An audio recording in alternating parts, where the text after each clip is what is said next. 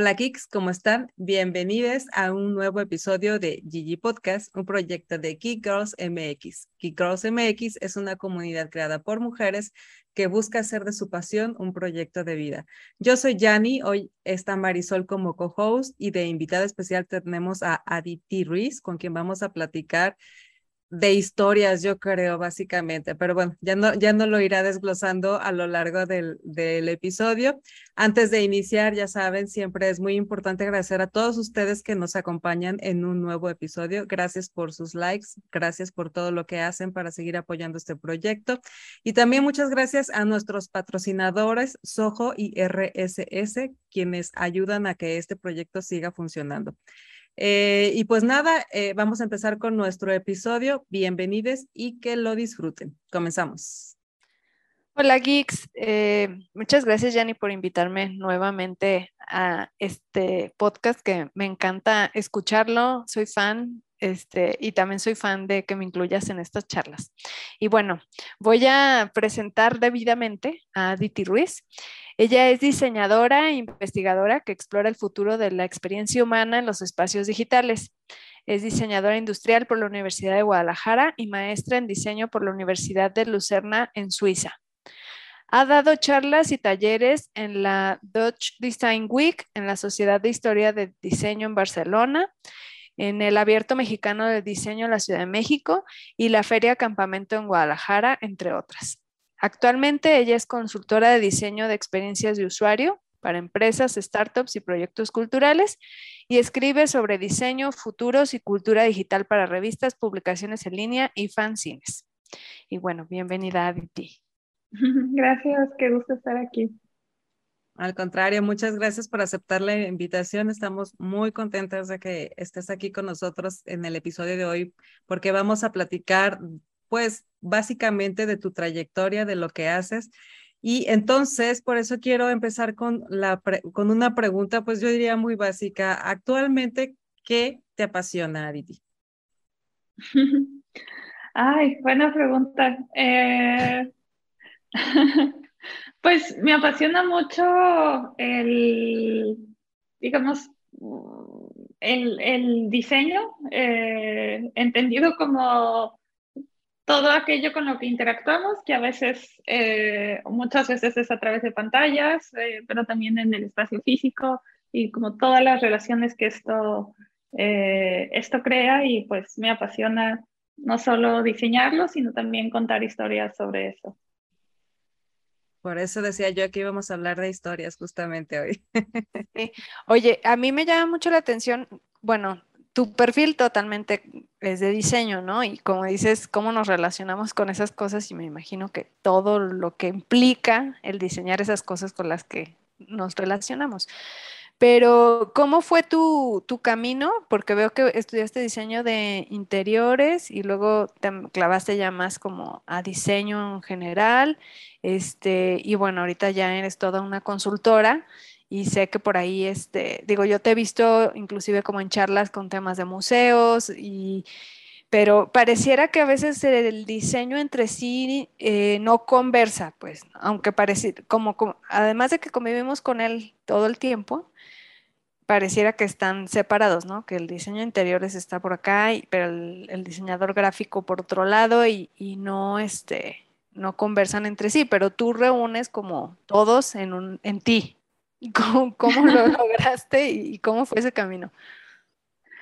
Pues ha sido un camino curioso y eh, a veces pienso en las cosas que he hecho y digo, bueno, o sea, he ido muy en zigzag, pero es parte de, de, disfrutarlo o se ha prestado a encontrar como puntos de intersección entre áreas que no normalmente están en contacto no tan fácilmente, pues como cultura, tecnología. Eh, pero pues sí, estudié diseño industrial porque me interesaba mucho entender cómo se hacían las cosas o cómo estaba como configurado el mundo, eh, cómo obteníamos significado eh, de eso.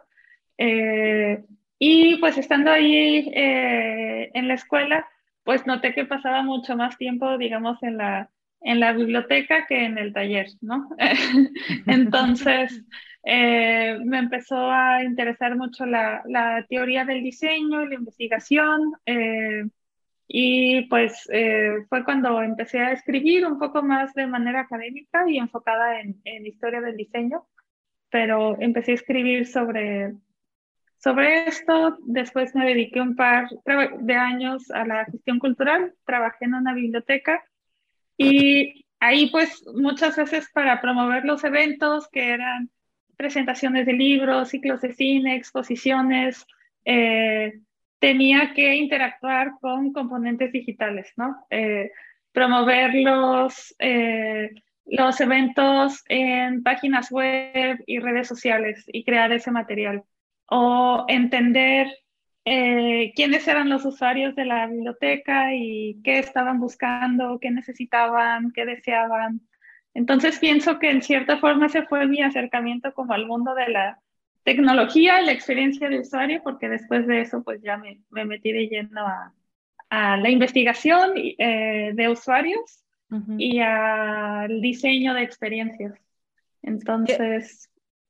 ¿En algún momento ejerciste como diseñadora industrial? O sea, ¿tuviste experiencia como tal cual como diseñadora industrial? No, no realmente. Hay un par de amigos que todavía tienen muebles que yo hice en sus casas, pero formalmente no. Eh, porque eh, siempre quise irme de intercambio cuando estaba estudiando y, no sucedió, entonces por eso cuando me gradué me fui a hacer la maestría y ahí era más enfocada en investigación, entonces no, propiamente nunca, nunca ejercí, aunque nunca me sentía alejada porque curiosamente las, las bases del diseño industrial que tienen que ver con ergonomía y conocer a los usuarios y identificar sus necesidades son las mismas que, eh, o bueno, digamos, la teoría base es muy similar a, la de, a la del UX. Sí, de hecho, la experiencia tal cual, ¿no? De, de, la interacción entre el usuario, ya sea de un mueble o lo que sea, o, la interacción de un usuario con una pantalla o con un sistema de navegación, pues al final las bases son, son las mismas, ¿no? Las cosas a considerar cuando, cuando decides desarrollar esto, pues siguen siendo las mismas. Oye, Aditi, este, perdón, creo que yo dije diseño interior, sería era diseño industrial. Me ah. disculpo. Mi dislexia. Fe de ratas. Pero, fe de ratas. Este, oye, ¿cómo fue eh, ir estudiar la maestría en, Suiza? Este, sí es maestría, ¿verdad? Lo que estudiaste de diseño allá. Eh, digo, porque yo pienso como en el diseño en México y pues tiene como ciertas características eh, entre colores, formas, muy culturalmente muy, eh, diría yo, blanco y negro versus lo que existe allá, ¿no? ¿Cómo fue eso? Mm, pues sí, es, es, una pregunta. Algo que me gustó mucho eh, del, del, cambio fue que mis compañeros eran de muchas otras disciplinas de diseño, un poco lo que decías, ahí sí estábamos juntos, eh, gente que venía de diseño textil, de arquitectura, incluso de animación digital. Eh, entonces, ese fue un, un, gran cambio como de, de, ver y entender al diseño. Eh, y a su vez, algo que dije, ay, que qué padre que puedo traerme esto, que ya tengo esto en mi caja de herramientas, era como, bueno, no sé, para quienes hayan estudiado en el, en el quad en Guadalajara, como el concepto de las repentinas, ¿no?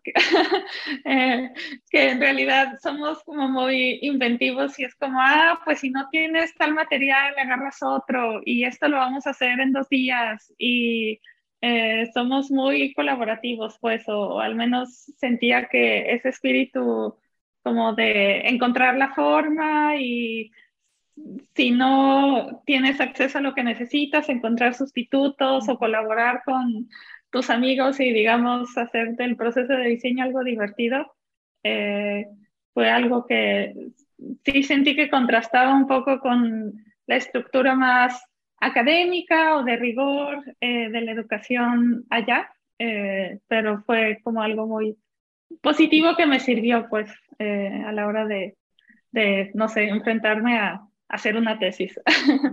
Claro, no, pero y además eso habla como de las necesidades eh, culturales que tenemos en cada país, ¿no? O sea, aquí te tienes que adaptar porque seguro no va a haber el material con el que tú pensaste hacer tu diseño, ¿no? O como tú conceptualizaste tu, tu mesa o lo que sea.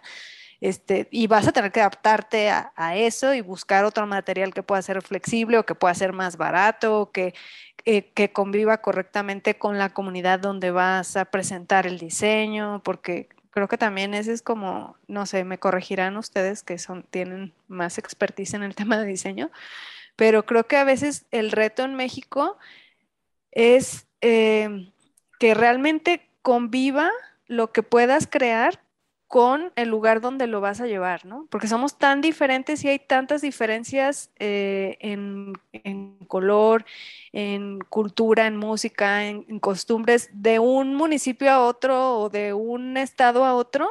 Hay como, hay tanta riqueza en cada lugar que a veces este, hacer que algo pueda estar estandarizado en un, país tan donde hay tantas diferencias me parece como complejo, ¿no? Por eso creo que de repente los mexicanos adaptamos muchas cosas por lo mismo.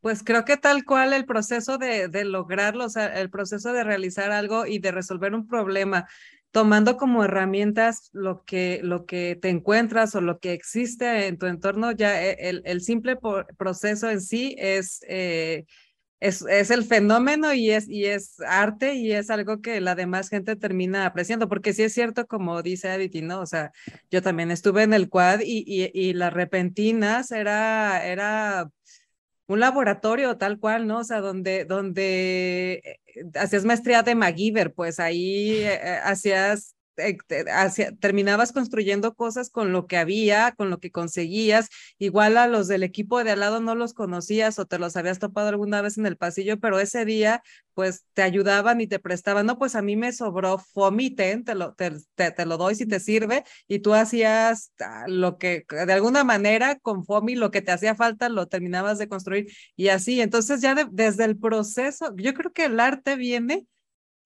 la magia viene desde el proceso, desde el momento en que estás eh, tratando de construir algo. Y bueno, la meta es eh, lo que terminas construyendo, ¿no? Y que lo que terminas construyendo además que se vea bien o queda, queda bien. Sí. Oye, pero yo te quería... Ah, no, adelante, si quieres. Ah, no, que también algo que reflexioné hace poco fue o sea, todo lo que aprendí no solo de los maestros en la universidad, sino de todo el ecosistema que está alrededor, ¿no? Eh, que si Martita de la papelería, o sea, te enseñaba sobre todos los tipos de papel, o Charlie el del ciber, eh, sobre todos los métodos de impresión. Entonces, eh, es algo en lo que caí en cuenta muchos años después, de como todo ese ecosistema que rodeaba la universidad y que eh, se compartía conocimiento de muchas formas, pues no solo en las, en las aulas. Sí, sí, es verdad, porque por ejemplo, a la hora que tenías que hacer una maqueta o tenías que hacer, eh, no sé, alguna de las actividades artísticas, eh, el maestro igual no te decía, pues puedes, lo, lo, traes en batería, ¿no? Pero si no hay batería, puede, o sea, él no te decía qué opciones tenías, pero ibas a la papelería y te decía, Martita, pues no hay este, pero está este, o qué vas a hacer, porque a lo mejor si lo que vas a hacer es que tiene que ser muy flexible, pues te puede funcionar este, pero si lo tienes que cortar recto, te puede funcionar eso. igual, o sea, ibas a imprimir y lo que sea. La próxima vez mejor me lo guardas en el formato fulanito de tal porque pesa menos y bla, y todo ese tipo de cosas no era que necesariamente te las enseñaban en la, en la clase, las, las aprendías justo eso, en el proceso de tratar de hacer, de, de, de, tratar de hacer un proyecto, de tratar de hacer una entrega. Pero Interesante. Sí, la verdad que sí. Sí, porque a final de cuentas, eh, pues creo que eso es como el desarrollo profesional que uno va teniendo, ¿no? Como lo que vas aprendiendo en el camino. Sales, como dices, Aditi, con tu cajita de herramientas de la universidad, de lo que aprendiste ahí, pero al final la práctica es lo que te, te da esa, ese mundo de, de vida profesional, ¿no? Sí. Oye, ¿y cómo es que te va, que te terminas yendo de maestría a, Suiza? Sí, fue Suiza, ¿verdad? Sí. sí. Eh, pues a partir de, este interés de, decir, ay, quería irme de intercambio y por algún motivo eh, no se podía por las materias, algún trámite administrativo, entonces por eso en cuanto me gradué empecé a aplicar y fue muy complejo el proceso para, para encontrarla, o, bueno, más bien, ¿cómo, cómo hiciste? ¿Qué, ¿Qué, tendría que hacer alguien que está escuchando y dice, bueno, pues a mí me late, ¿qué tendría que hacer yo para, para conseguir o, para poder ir a, hacer una maestría?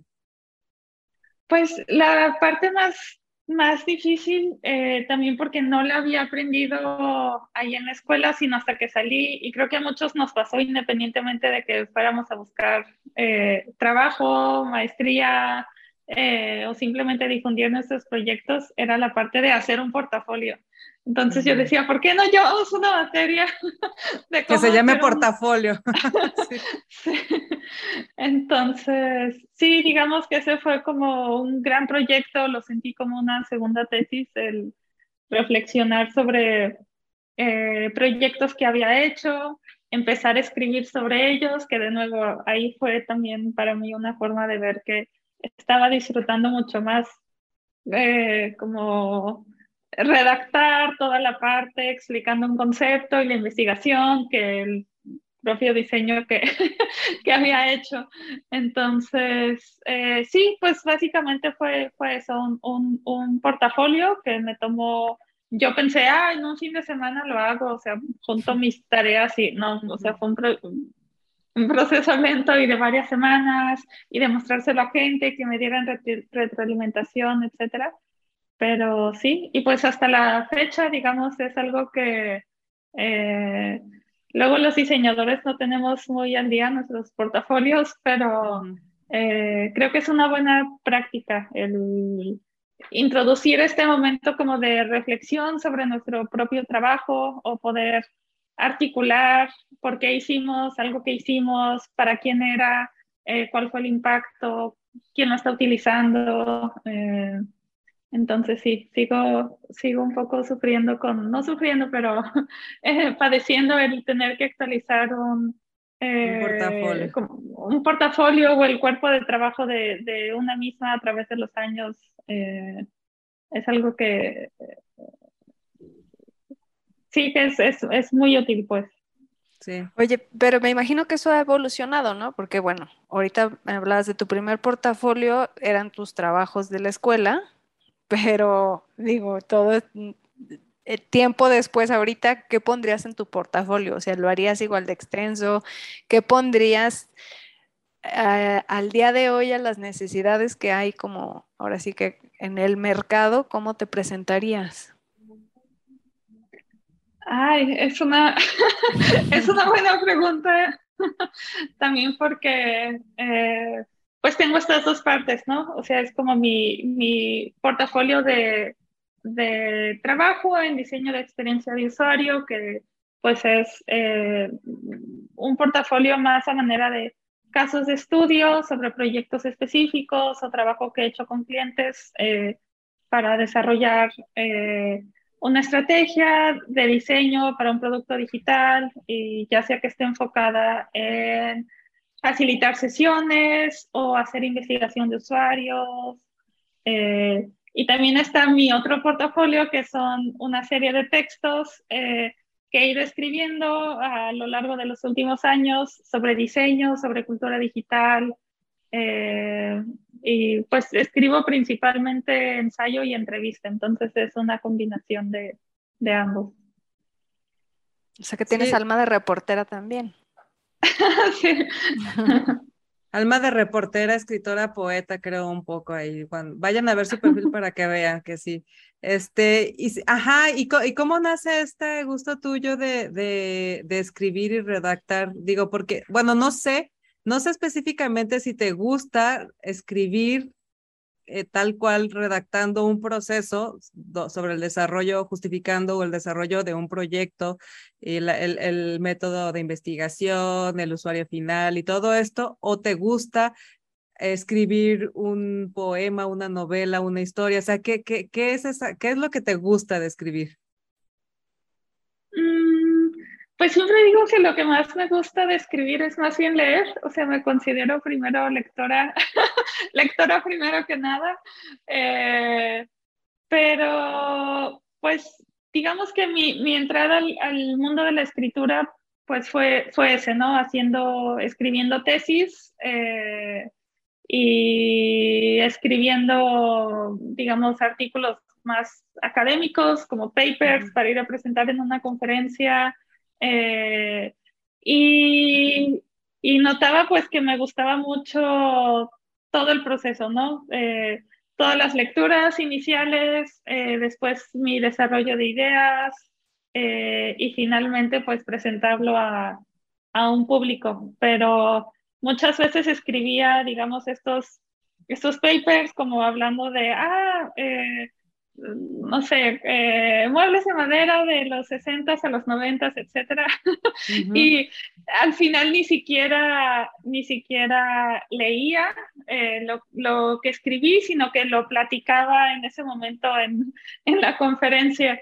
Y fue como empecé a, a pensar que más bien este estilo de, eh, por eso me gusta mucho el ensayo, como que este divague en, vivo, menos riguroso y más desde mi, opinión o mis reflexiones, eh, era lo, lo, lo, que más me gustaría, digamos, escribir o la, el vehículo ideal para comunicar mis ideas. Entonces, fue cuando dejé la escritura un poco académica o, o, de historia eh, y me enfoqué más como en partir de anécdotas observaciones eh, para platicar algo. Sí. Oye, Aditi, hablas de que te gusta mucho la historia del diseño. ¿Qué es lo que te, te llama la atención? ¿Qué, ¿Qué, época es la que más te gusta? ¿O, o qué, qué, te llama de ahí? pues ahorita tengo una, una fuerte obsesión. Digo que es mi obsesión del 2022. Eh, aunque en realidad es un tema que empecé a desarrollar desde el año pasado. Eh, me gusta mucho este periodo, digamos, como en los de los 60 eh, en el que claramente cuando lo vemos ahorita podemos leer en cierta forma como la idea que se tenía del futuro en ese, en ese entonces, ¿no? O sea, como todo esto de, no sé, desde caricaturas como los supersónicos hasta el diseño espacial, pero esta idea de a través de darle forma a las cosas, estamos creando el futuro.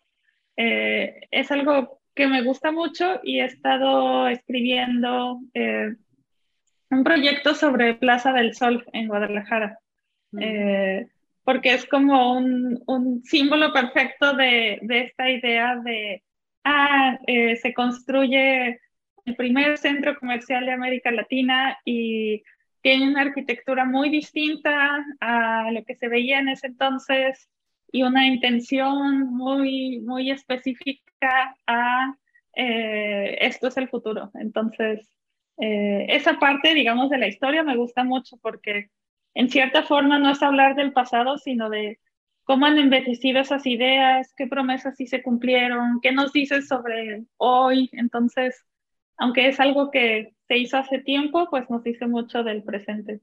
Claro, y además e, eso nos dio, perdón, Yanni, pero pienso como que eso nos dio el parteaguas para lo que tenemos hoy, ¿no? Para lo que, para las nuevas ideas con las que convivimos hoy, ¿no? O sea, al fin, a lo mejor ahorita ya quedaron obsoletas o pareciera que están obsoletas, pero eso nos sentó las bases de muchas cosas, ¿no? Sí. Sí, es que la historia está pasando muy, rápido, ¿no? O sea, realmente el futuro es hoy, o sea, el, futuro ya no podemos de pensar que es algo que va a pasar dentro de muchos años. El futuro que nosotros eh, conceptualizábamos como tal cuando, cuando éramos más jóvenes está sucediendo ahorita y, creo que incluso va, superó cualquier cosa que nos pudiéramos haber imaginado. Y, pero yo, yo, me llama mucho la atención es esta combinación tuya de, de, de tu gusto por redactar y tu desarrollo profesional como UX, UI. Y me pregunto cómo es, cómo es que combinas, o sea, cómo es que combinas las dos cosas, si se combinan o si en algo se parece el proceso de redactar un ensayo o de redactar una tesis con el proceso de desarrollo de una de experiencia de usuario para X plataforma, aplicación o lo que sea. ¿Crees que, ¿Crees que hay un punto en el que se parecen o hay un punto en el que conviven?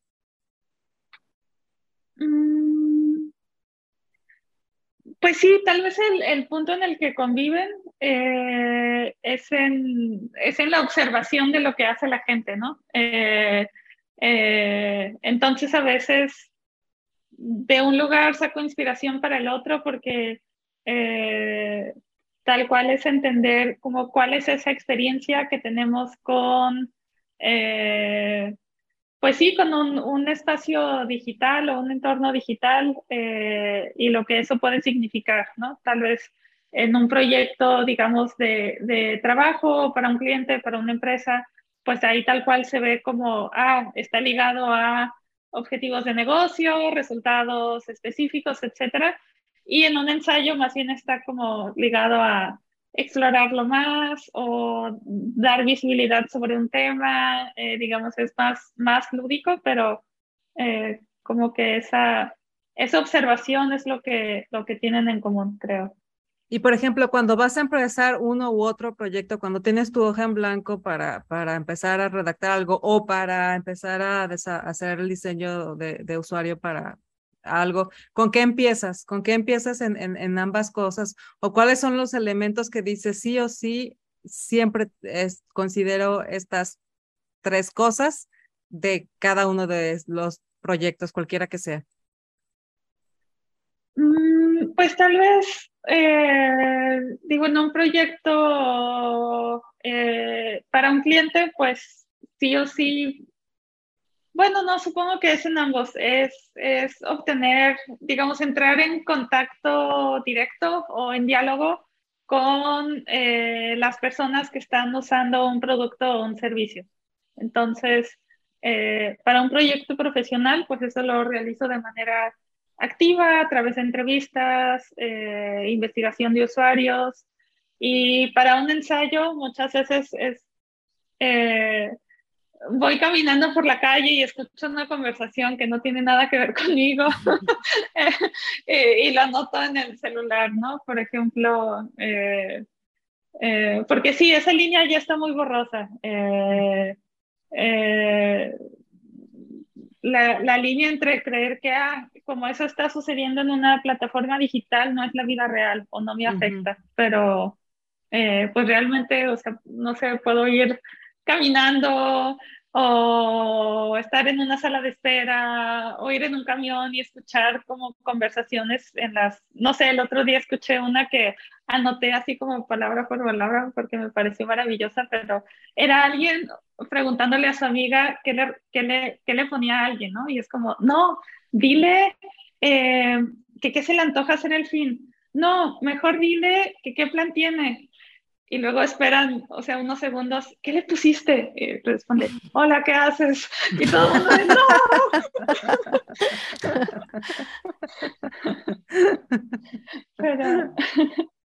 Pero, sí, como que eso, eso a mí se me hace así como oro, eh, porque es el punto de partida para empezar a, a especular y, o también ligarlo a, a datos reales, ¿no? Siempre digo que eh, algo que está muy presente en mi escritura, aunque suene raro, es el INEGI, porque consulto mucho todos sus estudios para obtener eh, como pizcas sobre eh, el uso de Internet en México o el comportamiento de la gente o estudios que han realizado. Entonces, como que mezclar lo cotidiano con...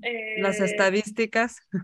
Sí, sí, ahorita este, es interesante eso que mencionas, Edith, porque realmente el INEGI, bueno, nuestra nuestro referente del INEGI es el censo de población y vivienda, ¿no? Porque es nuestra relación con el INEGI, ¿no? Que llega. Pero durante todo ese proceso en que hacen el censo de población y vivienda, hacen varios estudios y hacen varios eh, análisis de la información y de lo que está pasando en cada estado con temas específicos, ¿no? Por ejemplo, como el uso de Internet, este, la población activa eh, de mujeres y cómo, en qué están activas y qué están haciendo, ¿no? y, cruzan información y hacen análisis de esa información. Entonces, esos pequeños estudios que publican además en su página, que la verdad es, es bueno de vez en cuando ir a, su página, este, esos están llenos como de, de, además de análisis de esa información, no es solamente como el dato estadístico, sino que hacen análisis de la información. Entonces, es súper interesante. Ahorita que lo mencionas, este, la verdad es que tienen como unos, unos papers muy interesantes. Sí, oro, oro puro para segmentación de mercado. No digo que si se juntara INEGI junto con Google, olvídate, o sea. Pues sí, o sea, la verdad, y aparte tienen ellos un sistema, digo, ya, ya nos desviamos un poco del tema, pero tienen, visitan la plataforma porque tienen hasta un sistema donde puedes como cruzar la información, hacer tus tablas, o sea, te permite como hacer este manejo de los datos, no solamente te presenta los datos, o sea, está muy bien, a lo mejor no es tan, no tiene tanta UX. Le falta un poco de experiencia de usuario porque es un poco complejo encontrar las cosas, pero tiene como un, sistema muy interesante donde tú puedes como sacar únicamente los datos que necesitas, ¿no? Pero bueno, tendrías que darles una consultoría a Aditi. Sí, unos, unos leen este, las revistas y otros leen el INEGI, ¿no? Para sacar información. Ya sé. Bueno.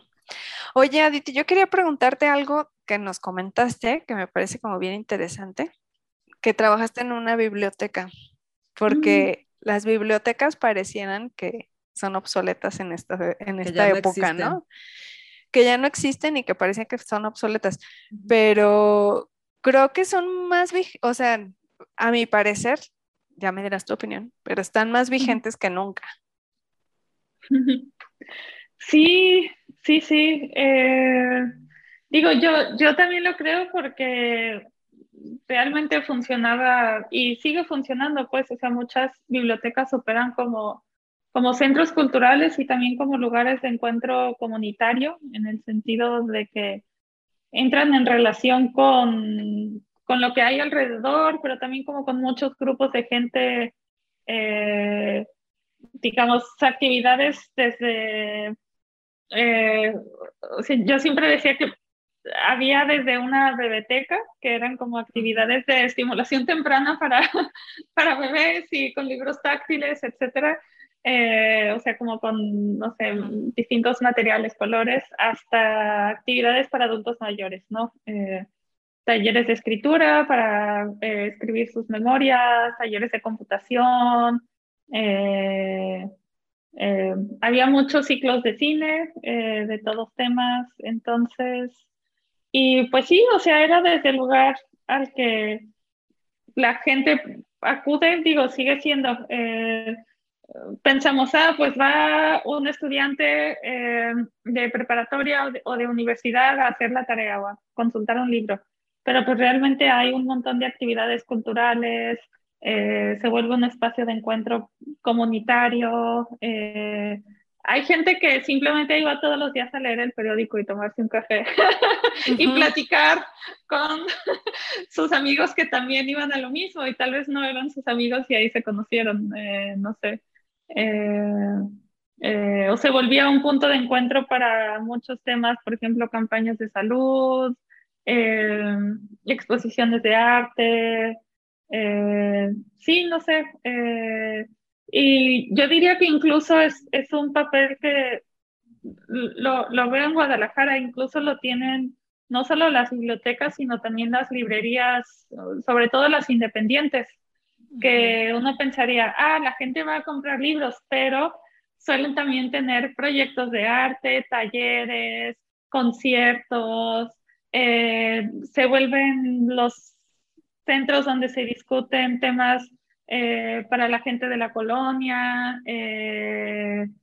sí, no sé, entonces como que el libro, los libros hacen muchas cosas maravillosas, pues más allá de, de, solo existir para, digamos, como, como un sustento de papel y texto suceden muchas cosas alrededor de, de los libros. Sí. Sí, sí, claro que sí. Y este, estaba, estaba dándole una, una revisada ahorita a tu semblanza porque no me acordaba que en dónde, en qué partes habías dado charlas y talleres. Has, diste, diste charlas y talleres en Ciudad de México, bueno, has tenido experiencia en Ciudad de México, en Barcelona, eh, aquí mismo en Guadalajara. ¿De, qué son estas charlas que, bueno, son charlas y talleres? ¿De, ¿De, qué tratan? ¿Qué es lo que vas a exponer durante estas charlas? Eh, pues también ha sido un poco de todo, o sea, algunas eh, comencé, mm, sí, como, como era estudiante y tenía que, digamos, viajar a conferencias, presentar papers eh, académicos, etcétera. Eh, como que así inició y después eh, también por, por, mi trabajo que siempre ha sido un poco más eh, acelerado, que me gusta hacer varias cosas a la vez, no, no, no me he dedicado formalmente a la academia, pero sí a dar talleres o charlas, pues van desde cosas muy específicas de diseño de experiencias de usuario, eh, que pues ahí mi, digamos como que mi área de enfoque es la, la estrategia de producto y la investigación. Eh, hasta pues más recientemente, por ejemplo, esta investigación que, que he estado haciendo sobre Plaza del Sol, eh, que esa fue para el Museo del Chopo en la Ciudad de México, o eh, hace como dos semanas di un, di un taller ahí en Guadalajara eh, para una comunidad que se llama Ladies Wine and Design, que de ah, hecho... Eh, ya, estuvieron acá también. sí, sí, sí, Carla, Carla estuvo aquí en el podcast hace poco. pues he estado muy, muy metida en el tema de los fanzines, porque me parecen como el vehículo ideal para difundir eh, eh, conocimiento, entonces hicimos un taller sobre pan y fanzines, entonces, eh, y lo hicimos en una panadería, entonces fue un poco sobre la escritura, varios ejercicios de escritura rápida y para después armar un fanzine como colaborativo ahí en, en vivo entre todas las participantes, eh, armarlo, cortarlo, decorarlo, pegarlo eh, y luego leerlo eh, en conjunto. Muy a la old school, así todo de recortar y de dibujar y de... sí. sí. Bueno, además es el, el, bueno, tú sabrás más, pero ese es como el origen del fanzine, ¿no? Estos como cosas que se hacían a mano muy rápido y con este con un mensaje específico, ajá, y digo, por lo general iban como con temas de protesta y, demás, pero este es el origen tal cual del fanzine, ¿no? Digo, para quien no ubique qué es un fanzine. Sí, sí, sí. Y viene tal cual de la unión de las palabras fan, o sea, de ser fanática de algo eh, y de magazine, de revista. Eh, entonces, sí, digamos, así como pienso que cualquier persona puede diseñar eh, sin tener que haber estudiado eh, diseño, también pienso que cualquier persona puede escribir, ¿no? Si, si, si quiere expresar algo. Entonces, por eso los, los fanzines como que mezclan esos dos, esas dos filosofías eh, en el sentido de de decir, ah, pues voy a crear algo que me apasiona para, bueno, para comunicar un mensaje eh, que creo que la gente eh, le interesaría conocer y pues producirlo en ese momento o un par de días después. Eh, digo, definitivamente el ciclo de producción es más rápido que el, el del libro, el libro impreso, por una editorial, etcétera se cortó, oigan. Sí, ah, yo me fui primero, creo. Ok. no bueno, pues una disculpa. Una disculpa, fallas técnicas, pero ya estamos aquí de regreso. Y entonces nos estábamos hablando del fanzine, del, una, del que, que, el fanzine es en donde juntas tu pasión por algo y tratas de representar un mensaje o de representar una idea por medio de recortes o de utilizar eh, elementos que representen esa, ese algo que te gusta, ese algo que quieres comunicar.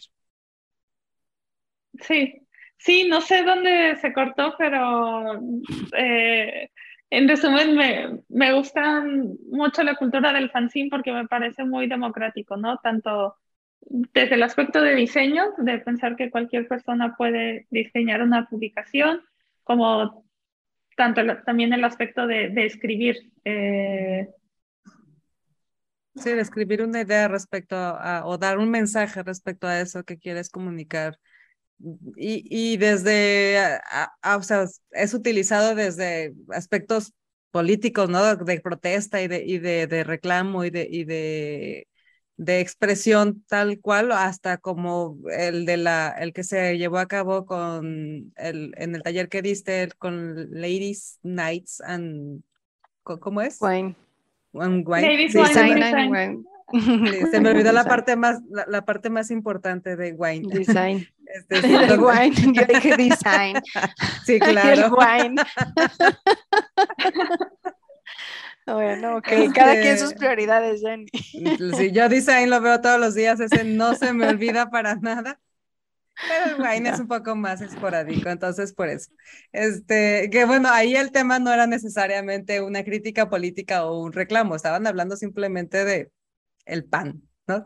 A quien no le gusta. No, que curiosamente sí, porque también es, es otra, así como el INEGI, siento que otro elemento eh, que me gusta incluir en, en, en, mi, en mis proyectos de escritura es, esto, ¿no? A veces, no digamos eh, decir cómo deberían de ser las cosas, simplemente poner lo suficiente sobre la mesa para crear alguna reflexión o crítica o pregunta o diálogo con algún tema político y social. Entonces, con el PAN, eh, justo hablamos sobre la historia de los, los fanzines en Guadalajara y hubo un periódico muy importante en tiempos de la revolución que se llamaba Juan Panadero, que era mm. un, eh, pues sí, digamos, podría ser un fanzine porque era un periódico casero que, bueno, eventualmente se estableció más, pero eh, de crítica pues a todo lo que estaba ocurriendo con el gobierno y la revolución.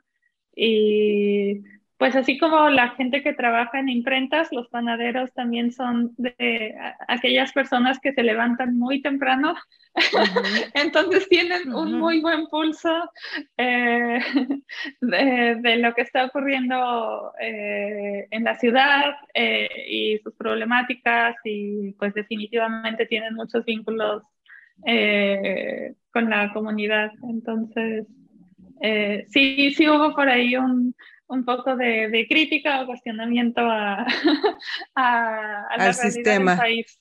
Sí. Ah, bueno. Entonces, mira, cumplió con todos los requisitos, entonces. Oye, Aditi, y este, a ver, platícanos un poquito. Eh, ¿Cómo es que te involucras con el mundo del arte? Me dijiste que, fue que hiciste algo de gestión cultural, pero empezaste a, involucrarte más de lleno y escribir para, para cuestiones este, de museografía o cómo fue? Eh, no, más bien eh, ¿Te refieres a, textos específicos sobre... No, tu, relación general con, con, el mundo del arte, porque digo, yo te he visto ah. como en eventos del MAS, hablando con temas que, digo, no me imaginaba que ah. dominaras, pero ¿cómo es que te, te, iniciaste a involucrar en este, en este gremio? Ah, ok, sí. Eh, pues creo que por simple gusto e, e interés de siempre ir a, no sé, inauguraciones, tener amigos artistas, amigos curadores, eh, amigas que escriben sobre arte o que se dedican a, a temas de museos, galerías. Eh, y sí, este, este proyecto que hice con el MAS fue, eh, Bueno, supongo que mi, mi parte de escritura que tiene más que ver con entrevistas es la que tiene más intersección con el arte porque eh, tengo un proyecto de, de entrevistas, eh, todas tienen en común el eje del futuro, entonces eh, he entrevistado a muchos y muchas artistas, pero pues también otras personas y otras disciplinas, no sé, música, física,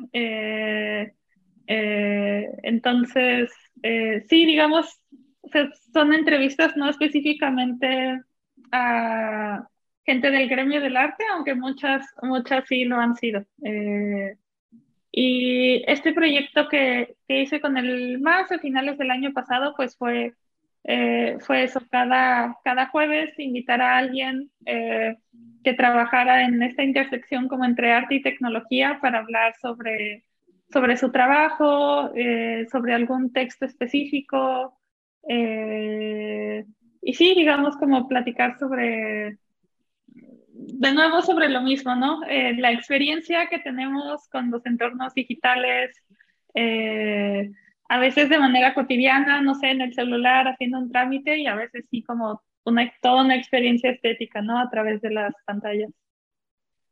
O sea, de, de cualquier manera, todo lo que haces tiene, está relacionado o tiene que ver con la experiencia de como usuario, ¿no? Al final, o sea, ya sea a través de una pantalla o, físicamente o personalmente, o sea, el, es, se trata de una experiencia la cual nos cuenta una historia al mismo tiempo y entonces de alguna manera está todo entre ligado y relacionado.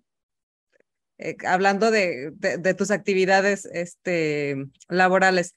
Porque, a ver, hasta donde entiendo, ahorita pareciera que te, dedicas a dos cosas. Por un lado está la investigación y redacción y por, por otro lado está el UX, ¿no? Son tus dos actividades profesionales, laborales, de, de, de, ahí vives, vamos. Sí. Y todo esto sucede dentro de un entorno a veces crítico político, pero también cultural y artístico, y obviamente pues eh, digital porque pues eh, UX y, todo eso, ¿no? Ay, se nos fue otra vez, se nos fue otra vez Marisol. Ah. Y bueno, ahorita regresa, pero bueno, y entonces, ¿cómo es que terminas envuelta en todo este ecosistema? ¿Cómo, cómo es que termina la vida llevándote a, a, a desarrollarte por estos caminos, a convivir entre ellos y, y a que terminen siendo tu mundo laboral? Pues creo que de manera no planeada. Eh, como dije, siento que, o sea, lo veo en retrospectiva y he ido muy en zigzag, eh, pero ahora puedo ver, digamos, o disfrutar los beneficios de eso, pues eh, pensar que va más allá de decir, ah, tengo un trabajo y y un hobby que no tiene nada que ver, sino más bien decir, ah, pues realizo distintas actividades, algunas muy claramente para clientes, empresas, startups, eh, y otras más bien eh, ya sea por gusto o sí colaborando con amigos, instituciones, eh, proyectos culturales, pero obteniendo como mucha inspiración de uno y otro y como generando estos cruces, pues. ¿Y cuál dirías que disfrutas más ahorita? ¿Cuál te deja más? Pues es que ya lo veo como un ciclo. Entonces, precisamente como no es, no es como, eh, no sé, soy contadora y hago pasteles los fines de semana. O sea, sí está, no, puedo separar ahorita uno, uno del otro, pues, porque también lo, lo que aprendo eh, haciendo investigación, digamos, más formal de usuarios para clientes, etcétera, pues me, me, me, inspira mucho, me da mucho material, incluso teoría o conocimiento técnico para después eh, eh, poder opinar. Por ejemplo, en, en, el trabajo estuve haciendo un proyecto para el cual requeríamos un montón de cuestiones técnicas, por ejemplo, como era un proyecto que involucraba datos financieros, teníamos que cumplir con certificaciones de seguridad, tener todas las cuentas con eh, dos factores de autenticación. no sé, o sea, como aprendí un montón sobre seguridad y yo decía, ay, qué molesto, como tener que, eh, me toma mucho más tiempo loguearme todos los días, o porque no puedo tener una contraseña así muy tonta de eh, mi fecha de nacimiento. O la misma para todas, ¿no? Porque, porque ¿por qué no? mi cumpleaños en todas las aplicaciones que uso. no es cierto, no tengo mi cumpleaños. sí, pero a partir de eso eh, me surgió la idea de escribir un ensayo sobre las contraseñas del Wi-Fi. Entonces, eh, como que de, de, esta experiencia, digamos que era más técnica o que tuve que aprender como sobre el software para precisamente como crear contraseñas seguras, eh, pensé, bueno, eh, tal vez como con todo este software, tanto para crear contraseñas seguras como para hackear contraseñas bobas de la gente, qué tal que lo verdaderamente indescifrable, pues es nuestra propia humanidad, ¿no? O sea, tener, porque en ese momento, eh, lo decían los expertos, era lo más seguro era tener una contraseña, no con puras letras y números y puntos y, comas, sino una frase muy larga que solo tuviera sentido para ti. Eh, era lo más indescifrable en ese momento, ¿no? Tal vez ya, ya hay nuevos estándares, pero sí, o sea, como que de una experiencia así laboral eh, muy rutinaria, eh, tomé, lo tomé como punto de partida para escribir un ensayo y, y sí, entonces sí lo veo como, como algo, algo cíclico, que una cosa me da inspiración para la, la otra y sí. Me, me encanta. Que, la, ahorita que dices de lo de las contraseñas, oí una vez un comediante que dijo, nunca había dudado si era un robot o no hasta que me preguntó en la computadora que señalara todos los semáforos y no estuve seguro. O sea, ¿soy un robot? ¿Por qué no estoy seguro?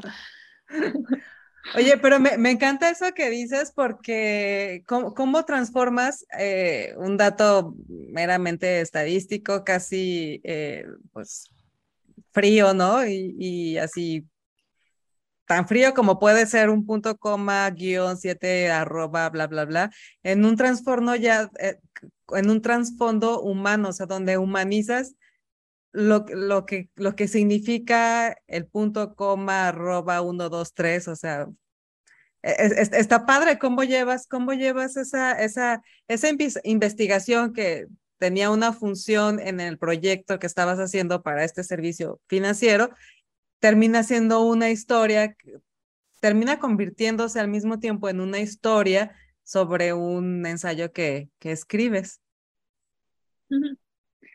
Sí, sí, sí.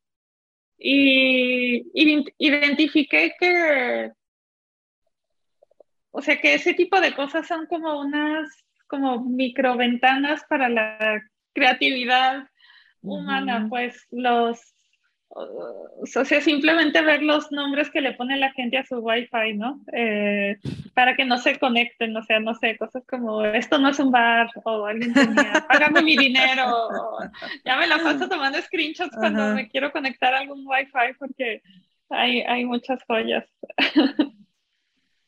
Qué, curioso, qué interesante. ¿Cómo dice tanto? ¿Cómo dice? ¿Cómo cada cosa dice tanto de nosotros, no? O sea, hasta la contraseña o el, el nombre de un Wi-Fi puede decir tanto de ti o de lo que te está sucediendo en, en el momento. Y, ni te lo imaginas, ¿no? Sí. Sí, o sea, si tú quieres conocer a pues alguien, ve y revisa cómo se llama su red. sí. Sí, pero bueno, eso que, que mencionaba Adit y que le llama la atención de cómo es que convivimos con todo el diseño, ¿no? Cómo es que se diseñan las cosas para que vivamos en esta sociedad que a final de cuentas tratamos de organizarnos, ¿no? con base en el diseño, ¿no? Un diseño de una casa, el diseño de una de una de urbano, el diseño este de, los artículos que tenemos en casa, ¿no? Todo el tiempo interactuamos con cosas que tienen que ver con diseño. Sí, no, pues eh, yo creo que eh, diseño, tecnología y es, es algo con lo que convivimos consciente, inconsciente o inconscientemente todo el tiempo, ¿no? En nuestro, desde que nos levantamos hasta que nos vamos a dormir otra vez y a veces hasta dormidos, yo creo. Y hasta con los, este, renegamos también con los malos diseños, ¿no? Y las malas planeaciones urbanas, ¿no? Me imagino ahí en Plaza del Sol es un buen ejemplo de un mal diseño de planeación urbana. Sobre todo en este, tiempos de lluvia. Sobre todo en, sí, pero aparte eh, creo que este, a mí me llama mucho la atención cómo es que se generó como una escalera especial para evitar que pase la lluvia pero no se resolvió lo del tema de la lluvia, ¿no? O sea, fue más fácil cercar el lugar con un diseño muy poco práctico además, este, para todas las personas en general, este, en lugar de tratar de ver cómo se resolvía el tema de la inundación, ¿no? Que, que a la fecha, pues es la, como dices, es una plaza muy antigua, pero no se ha resuelto, ¿no? Sigue ahí el tema de, de la inundación y sabemos que cada año se va a inundar ahí y todos tenemos una historia de que nos quedamos varados e inundados en Plaza del Sol, ¿no? Sí. Pero bueno, este, oye Aditi, yo quisiera que me platicaras eh, un poco tu idea o que nos compartieras tu idea de cómo te imaginas el diseño del futuro. Oh, qué buena pregunta. Eh, pues, ¿qué será? Mm, pues creo que cada vez más participativo y comunitario y, adaptado a circunstancias locales. Eh, parte de por qué me ha interesado mucho hablar sobre el futuro era porque, eh, digamos, al, al irme adentrando yo en el mundo de la tecnología, como que constantemente me sentía bombardeada por estas ideas de alguien eh, que dicta qué es el futuro y por lo general era alguien en Estados Unidos, alguien que era hombre o alguien que trabajaba en una empresa gigante. Eh, y por eso dije, ay, pues quiero platicar, o sea, sobre el futuro en plural, pues, o sea, sobre muchos distintos futuros que no involucren ir a Marte, sino hablar sobre qué sucede en Zapopan. Eh, no sé, o, visiones eh, desde otras áreas que no solo sean, digamos, científicas, sino también artísticas. Eh, entonces sí, creo que así veo un poco al, al diseño del futuro, o sea, siendo más, más abierto, más colaborativo, respondiendo a necesidades locales, tal vez con herramientas más globales, ahora que ya estamos súper conectados, pero eh, siendo creado por las mismas personas que, que están buscando resolver algo, eh, ya sea resolver algo práctico o simplemente usar el diseño como, ajá, como medio de expresión. Eh, pero sí, digamos, es lo, lo, lo que me emociona del, del, diseño en el futuro, o sea, que cada vez pueda ser más transversal, más local en el mejor sentido de la palabra y global también en el mejor sentido de la palabra eh, eh, y más, más a partir de necesidades eh, reales y no de importar como ideas de fuera. Y también creo que todos cada, cada vez somos más sensibles a lo importante que es el diseño de experiencias. Ahorita que dijiste, ay, pues eh, diseña algo para el INEGI, es mi sueño poder diseñar algún servicio público, no sé, también hace, hace unos meses que todos estábamos sacando nuestra que era la constancia de situación fiscal. Eh, sí, no, no, no, qué caos. es que, ¿por qué pasan esas cosas? O sea, e, está como el meme de, imagínate vivir en Suiza y perderte de esto, y en tu caso aplica. Además, ¿no? Aplica el meme, pero a la perfección. Sí, no pero creo que al mismo tiempo tener estas, o sea, ya poder identificar que eso es una experiencia que está mal diseñada, que no está respondiendo a nuestras necesidades como usuarios eh, y que es un portal de acceso público, eh, digamos, eh, está creando como esta sensibilidad de entender lo, lo, importante que es diseñar esas experiencias, no solo para, digamos, los que ya estamos en el medio, sino cualquier persona que tenía que interactuar con eso, eh, tal vez ahora, eh, incluso sin conocer el término experiencia de usuario o diseño de interfaces, eh, puede, puede articular porque sus necesidades necesitan ser resueltas de una manera más centrada en, en los usuarios. Yo, yo me pues pregunto, pues, ¿qué, ¿qué, necesidad resuelve? O sea, realmente como está ahorita, ni siquiera las propias. O sea, yo creo que con el sistema que tienen, ni siquiera resuelven sus propias necesidades, mucho menos las del usuario. Ajá, partiendo de ahí, ni siquiera las de ellos, ¿no? Es así como de todo, todo mal está ahí, todo mal. o sea, ¿para quién diseñaron eso de entrada, no? Por eso digo, lo que, lo que sale de ti refleja tanto de lo que eres. Qué triste que es nuestro sistema de, de el SAT refleje tanto de, de, de nuestro sistema. De nuestra desorganización como mexicanos, porque al final de cuentas, digo, no sé si contrataron a un mexicano para hacer la página, pero me imagino que pasó por un proceso de licitación y demás. Este, pero, o sea, es lo que dices, ¿no? No resuelve ni las necesidades del lugar, no sabemos ni qué pedir, ni cómo pedirlo, ni, ni, la persona que está ofreciendo el servicio está dando como la asesoría correctamente para, para decir, a ver, eso no es lo que necesitas, ¿no? Que creo que es un poco hacia lo que va tu trabajo, Aditi, de que a lo mejor yo puedo tener una idea de, de cómo quiero, no sé, mi sitio de mi galería, pero pues tú me puedes decir, pues sí, eso es lo que tú quieres, pero a lo mejor tu cliente no es lo que quiere y, yo te recomiendo que realmente puedas ofrecer esto en tu, en tu web, ¿no? Este, Porque no es lo que tú te estás imaginando, no es como tú lo estás viendo, sino como realmente va a funcionar. Y a veces nos empeñamos en que sea lo que yo, yo estoy viendo porque yo te estoy pagando y yo quiero que me hagas eso, ¿no? Y es absurdo, pasan ese, ese tipo de cosas que pues no funciona. O sea, a la hora de ponerlo en la práctica, se genera, digo, en este tipo de sistemas este, que tienen que dar servicio a todo el país, pues colapsa, ¿no? ¿Qué pasó con lo de las vacunas? Pues igual. El sistema pues colapsó porque todos quisimos entrar a registrarnos a la vacuna y no habían contemplado que todos íbamos a querer registrarnos, ¿no? Sí, sí, sí.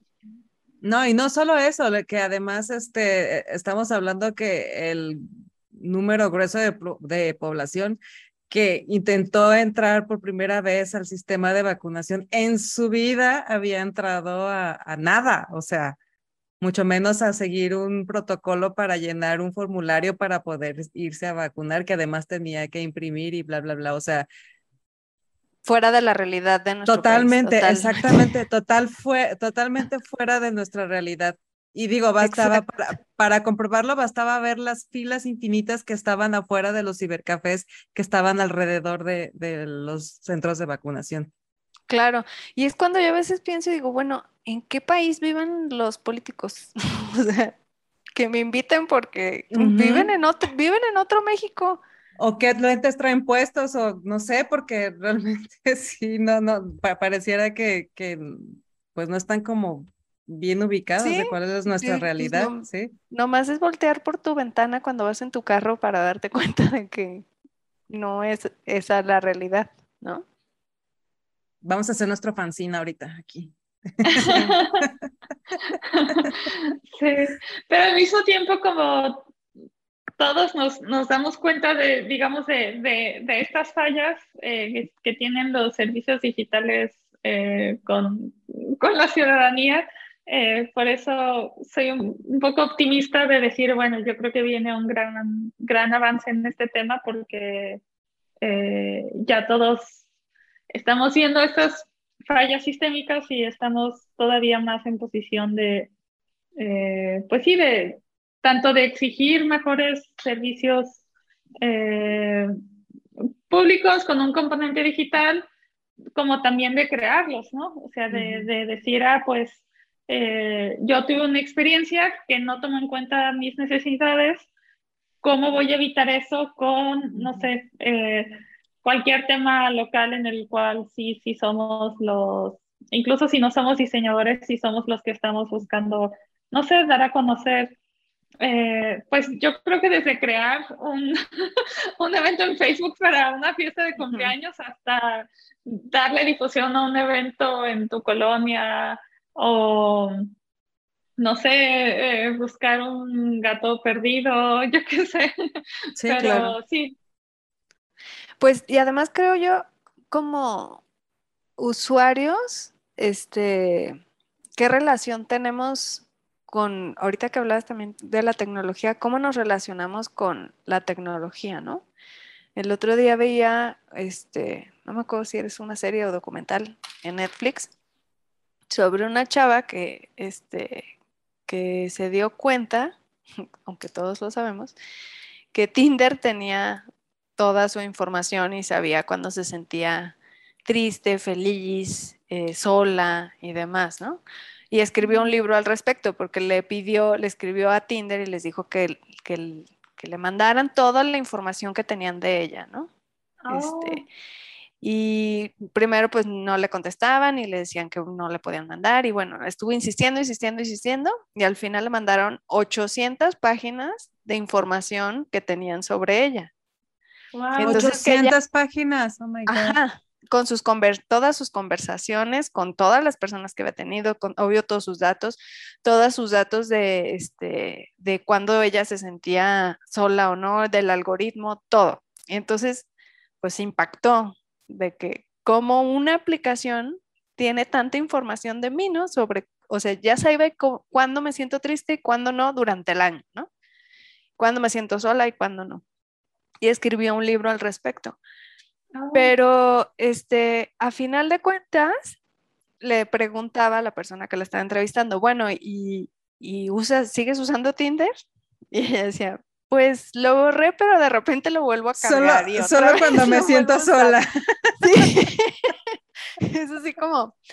Pero bueno, hablaban, o sea, la reflexión final iba en que eh, somos conscientes o damos la autorización de que tomen como nuestra información a la hora de decir, ok, yo voy a usar esta red social, por decir así, y autorizo que, que tomes mi información de mis amistades, de dónde vivo, de todo lo que yo ponga ahí, ¿no? Este, porque además es como un documento que todo mundo nomás le damos acepto y no lo leemos a fondo. Pero bueno, decía ahí, tú lo estás aceptando y estás consciente de que, los, que estás dando la información, pero luego te sorprende cuando te dicen que usan esa información como para venderte cosas o para, para, pues para lo que es, ¿no? Porque no estás pagando nada por el servicio, tú eres el, el, servicio al final de cuentas. Eres el producto. Eres el producto. Pero luego nos ofendemos pero seguimos interactuando igual, ¿no? Y es así como, bueno, pero yo conscientemente lo estoy haciendo, no importa que me roben mi identidad, ¿no? O que me, que me roben mis datos y que sepan todo de mí y cómo me voy a comportar. Entonces creo que eh, a lo mejor también va con, con esta relación de cómo aceptamos y qué tanto nos involucramos a manera personal con, eh, con la tecnología en general, ¿no? Porque lo hacemos realmente consciente. Yo creo que es un consciente inconsciente, o sea, realmente eres consciente de que pusiste acepto al cuadrito que, viene, que venía ahí porque si no, no puedes entrar a la aplicación, pero no eres consciente de las consecuencias que, que significa el darle acepto a esa página completa de, de, ah, ¿cómo se llama? De anuncio de privacidad y no sé qué. O sea, podría decirse que somos unos adolescentes del, usuarios adolescentes. Yo creo que bebés, fíjate, ni siquiera adolescentes hemos llegado. Yo creo que todos estamos muy en pañales con respecto a la manera en que usamos la, tecnología y con respecto a todo lo que aceptamos cuando aceptamos usar una aplicación. Y, y no estoy diciendo que sea bueno o que sea malo, ¿eh? O sea, realmente ahora sí que puede ser una u, la otra cosa, o sea, no, no necesariamente le estoy poniendo una etiqueta. Lo que sí estoy diciendo es que realmente no somos conscientes de las consecuencias que conlleva el darle acepto a nada. Y no digo que no lo hagas, digo, porque al final de cuentas, yo tengo una cuenta de Google, ¿no? Y Google sabe más de mi vida que ni yo, seguramente. Estoy muy consciente de eso y aún así lo sigo, lo sigo usando. No sé, es el caso de la mayoría, yo creo. Porque me imagino que también a la hora que haces el diseño de experiencias de usuario, pues tienes que alimentarte de esta información, ¿no? ¿O cómo lo haces?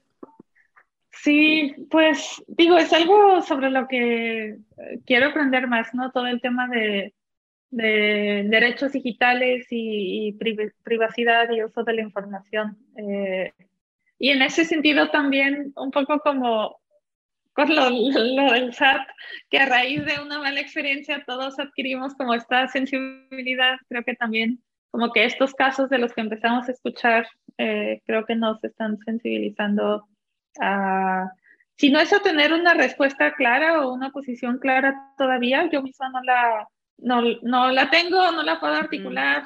Eh, mientras estaban hablando dije, ay, es que necesitamos hacer un fanzine sobre, sobre Ya dijiste, Aditi, vamos a hacer un fanzine en las geeks. Sí. sí. Eh, pero sí, o sea, como sí me interesa estar más en contacto con, con esto, incluso entrar en diálogo con otras personas sobre esto para, para explorar esos matices y, hacernos preguntas, ¿no? Y cuestionar, eh, porque sí, no es tan fácil como decir, ah, pues no voy a usar, no voy a usar todas estas plataformas o me voy a privar de tener ciertas experiencias en línea eh, a cambio de, de, preservar mis datos. Eh, creo que más bien es que, que derechos exigimos. Eh, ¿A qué estoy expuesta? Ajá. Sí. Sí, sí, tal cual. Y bueno, como dice, realmente algo positivo es que justamente pues se evidenció que hay un gran problema con respecto a la experiencia de, de usuario y al diseño y a todo lo que tenga que ver con las plataformas, que, que, porque digo, no estamos hablando de cualquier cosa, o sea, estamos hablando del sistema del SAT, o sea, no estamos hablando como, como de Facebook o de Instagram o del chismógrafo, o sea, estamos hablando del SAT, ¿no? Eh, y, y, que, y, que no, y que no cumpla con una, con las funciones básicas, creo que es, es delicado. Y que ahora se pueda, que ahora todos nos podamos dar cuenta de que hace falta ahí una buena planeación y un buen diseño de usuario, pues creo que es un paso muy importante lejos de la solución tal vez todavía, pero por lo menos ya está el planteamiento. Sí. Pero bueno, ya se nos pasó la hora, muchachas. Entonces, antes de cerrar, o más bien ya para cerrar la entrevista, este, o la plática, porque no es entrevista, ya nada más quiero que nos cuentes, Aditi, hoy, el día de hoy, ¿qué es lo que te inspira para desarrollar lo que sea que, que desarrolles, o sea, para, ¿qué es lo que te inspira para hacer un día? ¿Qué es lo que te inspira para hacer un proyecto? ¿Qué es lo que te inspira en general en tu vida hoy? Ay, qué buena pregunta. Eh, creo que la colaboración, eh, el conocer gente y y platicar sobre un tema y, encontrar puntos, puntos en común. Eh, por ejemplo, eh, bueno, no, no, lo mencioné, pero ahorita no, no estoy en, en, Guadalajara, me vine a, a Oaxaca a principios de agosto. Eh, y lo primero que hice fue buscar un taller de fanzines. llegué un lunes y al día siguiente había uno y, y, eso, pues creo que eso es lo, o sea, algo que me alegra mucho ahorita, ¿no? Decir, ah, voy a ir, eh, o sea, tengo ya identificados varios intereses personales, voy a ir a colaborar con alguien eh, o aprender de alguien o simplemente una tarde estar haciendo algo junto con, con alguien y de ahí pasar a platicar sobre nuestras vidas, intereses en común, opiniones eh, y sobre todo opiniones distintas, pues, o sea, como eso, digamos, creo que es lo que eh, me interesa mucho ahorita, como entrar en, en, en diálogo con, con gente por aquí y por allá. Mira, interesante viniendo después de dos años de pandemia, ¿no? sí. Muy bien. Pues muchas gracias, muchas gracias a ti por, por platicar con nosotros. ¿Qué nos falta, Marisol? Pues finalmente, eh, quien quiera acercarse a ti, Aditi, e iniciar una conversación o continuar esta conversación, este, ¿cómo puede hacerlo? Ay, pues sí, yo encantada de... ¿Qué te gusta? ¿Que, te escriban en redes o porque te manden un mail? ¿Qué es lo que más te gusta? Eh, pues creo que lo más fácil eh, son, son redes. Eh, lo bueno de tener un nombre raro es que en todas puedo utilizar mi nombre. Entonces, estoy mucho más activa en Instagram como Aditi Ruiz, pero también estoy en Twitter, igual Aditi Ruiz. y, y sí, me, me dará mucho gusto escuchar de alguien si quieren continuar esta conversación o iniciar una nueva. Alguien que colabore con esa, con tu inspiración de día a día, ¿no? alguien, alguien que coopere para que inspires, para que te inspires en un nuevo proyecto. Muy bien. Sí. Pues muchas gracias, chicas. Muchas gracias por esta charla tan a gusto. Hablamos de un montón de cosas a la vez, pero creo que al final de cuentas resumimos en que todo cuenta una historia. Yo les dije que íbamos a hablar de historias. ¿eh? Muchas gracias. Muchas gracias a todos los que se quedaron también al final de este episodio. Eh, recordarles que también tenemos redes sociales en todas partes. Nos encuentran como Geek Girls MX. Tenemos página web, geekgirls.com .com.mx y pues nada, eh, denle like al episodio, suscríbanse si no lo han hecho y muchas gracias. Nos vemos en el siguiente episodio. Gracias, chicas. Bye bye. Muchas gracias. Compartan.